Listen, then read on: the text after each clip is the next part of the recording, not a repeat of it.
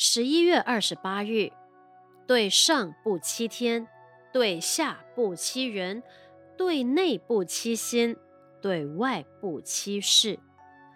良心是人之根本，一个人将来为善为恶，都是从心地根本出发。良心就是致良知、有良心的人，说的话、做的事、与人相交处事，都能本诸良知。如此，必不会错到哪里去。如果没有良知，则前途堪虑。所以啊，一个人宁可没有金钱、官位、权势，但不能没有良心。一个人他可以对不起别人，甚至做错了事都有方法补救，但是对不起良心就很难救药了。良心是指善良之心、仁义之心。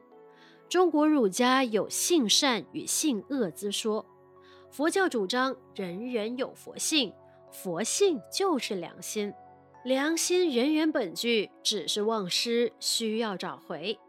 有惭愧心的人，肯认错的人，懂得感恩的人，都是有良心的人。